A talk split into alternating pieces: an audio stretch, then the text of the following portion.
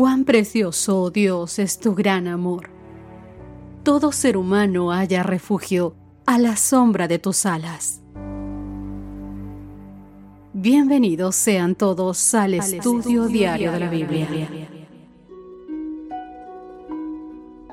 Muy buenos días, queridos amigos. Bienvenidos sean todos ustedes a nuestro encuentro diario del estudio de la Biblia.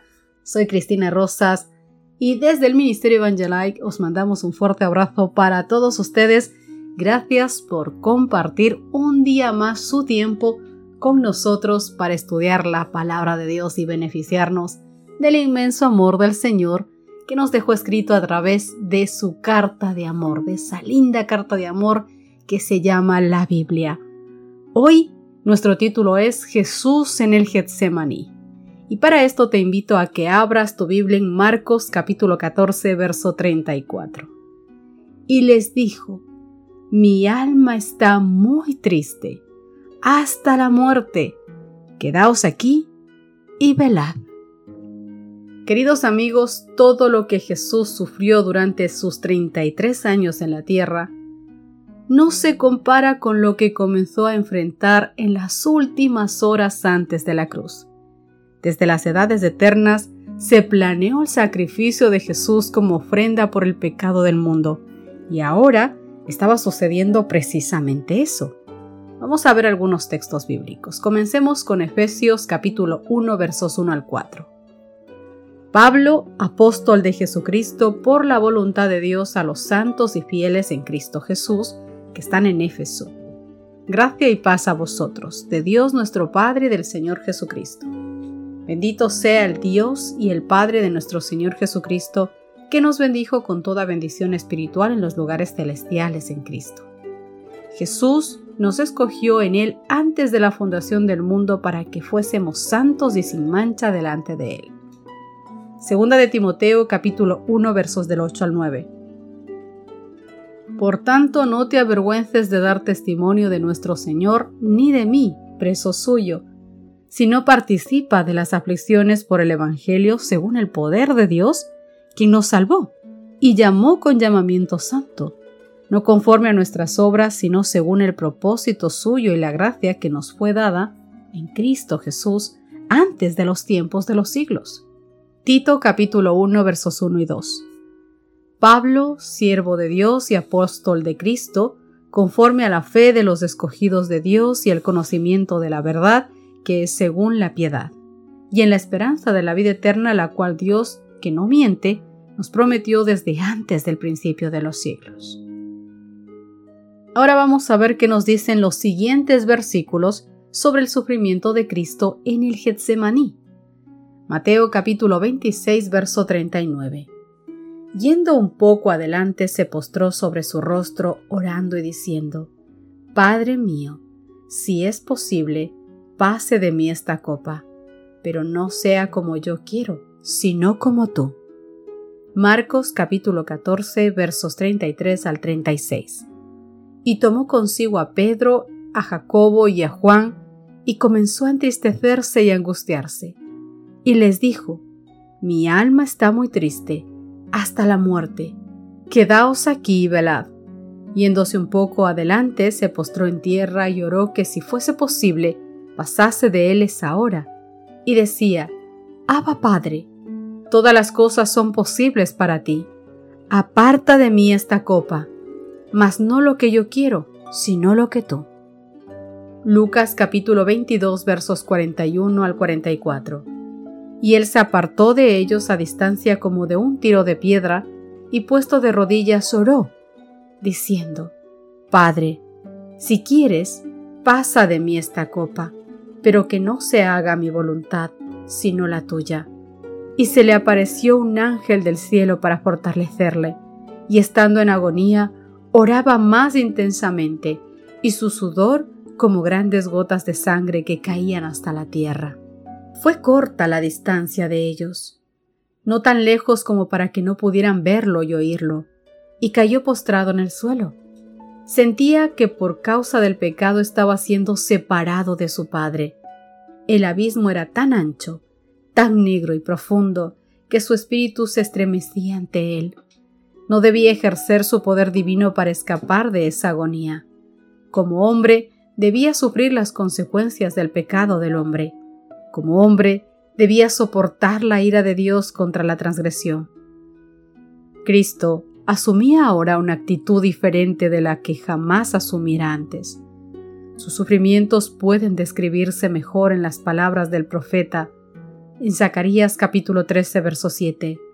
Levántate, oh espada, contra el pastor y contra el hombre compañero mío, dice Jehová de los ejércitos. Como sustituto y garante del hombre pecador, Cristo estaba sufriendo bajo la justicia divina. Veía lo que significaba la justicia. Y hasta entonces, queridos amigos, había obrado como intercesor por nosotros, y ahora anhelaba tener un intercesor para sí. Hoy, mi querido amigo, te invito a que puedas meditar sobre lo que sucedió a Jesús en el Getsemaní. Se nos insta a todos los hijos de Dios a meditar y a reflexionar en las últimas horas de Jesús en esta tierra. Ya los pecados del mundo comenzaban a caer sobre él. Trata de imaginar cómo debió haber sido eso. Ningún ser humano, ninguno, ha sido llamado a pasar por algo así, ni antes ni después. ¿Qué te dice esto sobre el amor de Dios por nosotros? ¿Qué esperanza puedes encontrar en esto para ti? Queridos amigos, hemos de entender que cuando se puso en manos del Salvador la copa del sufrimiento en el jardín del Getsemaní, un pensamiento acudió a su mente. ¿Bebería de esa copa o abandonaría al mundo para que se perdiera por sus pecados? Su sufrimiento sobrepujaba la comprensión humana. Cuando le sobrevino la agonía, era su sudor como grandes gotas de sangre que caían hasta la tierra. Lucas capítulo 22 verso 44. La copa misteriosa tembló en sus manos.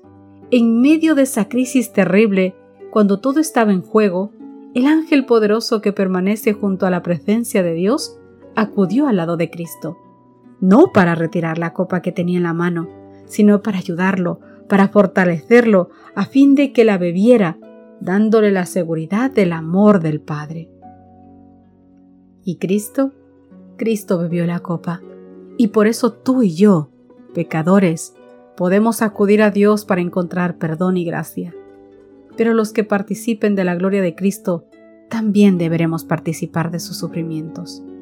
Tomaremos nuestra cruz y mediante una comprensión inteligente de lo que significa seguir a Cristo, practicaremos la abnegación a cada instante. Lucha, querido amigo, y entiende, razona verdaderamente lo que te acabo de decir. En esa densa oscuridad se ocultaba la presencia de Dios. Él hace de las tinieblas su pabellón y oculta su gloria de los ojos humanos. Dios y sus santos ángeles estaban al lado de la cruz. El Padre estaba con su Hijo. Sin embargo, su presencia no se reveló. Si su gloria hubiese fulgurado de la nube, habría quedado destruido todo espectador humano.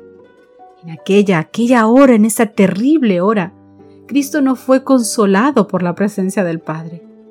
Pisó solo el lagar y del pueblo no hubo nadie con él. Con esa densa oscuridad, Dios veló la última agonía humana de su Hijo. Todos los que habían visto a Cristo sufrir estaban convencidos de su divinidad. Ese rostro, ese maravilloso rostro, una vez contemplado por la humanidad, no sería jamás olvidado. Así como el rostro de Caín expresa su culpabilidad de homicida, el rostro de Cristo revela inocencia, serenidad, benevolencia, la imagen de Dios. Pero sus acusadores no quisieron prestar atención al sello del cielo. Durante largas horas de agonía, Cristo había sido mirado por la humanidad encarnecedora. Ahora le ocultó misteriosamente el manto de Dios.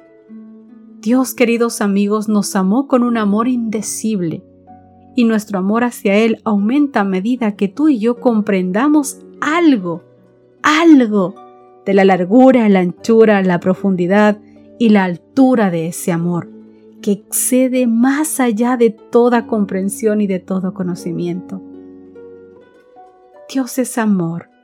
Los rayos de la luz del sol, el amor, la luz y el gozo fluyen de Él hacia todas sus criaturas. Su naturaleza es dar. La misma vida de Dios es la manifestación del amor abnegado. Y ese Dios maravilloso es quien te ama y que toca cada día a la puerta de tu corazón para permanecer junto a ti una eternidad. Por favor, reflexiona, no te niegues a entregarle su corazón. Que Dios te bendiga, mi querido amigo. Permíteme orar contigo antes de terminar este estudio. Querido Señor que estás en los cielos, es duro, Señor, imaginar el dolor y el sufrimiento tuyo. El cuerpo, Señor, se estremece, duele, Padre Santo. La mente ni siquiera quiere pensar sobre el horror y el dolor. Señor, a nosotros tus hijos nos duele. Y el cerebro como que trata, Señor, de eliminar, porque es tan duro, Señor, ponerse en esa situación, en ese momento y ver tanto dolor, tanto sufrimiento, Señor. Gracias. Gracias porque aunque hoy aún no podamos entender completamente tu sacrificio, Señor, lo poco que podemos entender estremece nuestra vida y nuestro corazón. Que nunca se nos olvide, Señor. Que aunque el enemigo nos ponga piedras en el camino, no nos olvidemos que tú eres nuestro Dios, que nos amas y que hiciste todo, todo, todo, todo cuanto estaba en tus manos, Señor, para poder salvarnos, que intercedes por nosotros, que nos amas. Padre amado, permítenos estar a tus pies. Cambia este corazón necio por un corazón de carne que sepa amarte y respetarte en todo momento. Papá Dios, Gracias por todo lo que hiciste por nosotros y por lo que aún sigues haciendo, intercediendo por cada ser humano.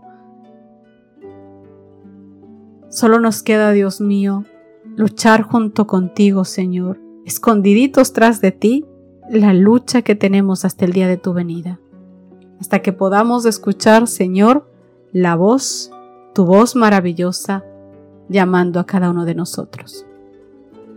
Perdona, por favor, nuestros pecados y ayúdanos a caminar junto a ti, a tus pies, Señor, y en tus caminos hasta el día en que vengas por nosotros.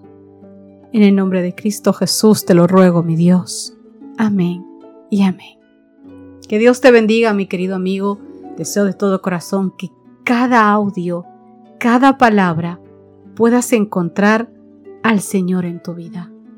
Que todo lo que se diga y se haga a través de este audio sea para que tú puedas tener un encuentro especial con Dios día a día. Hasta mañana.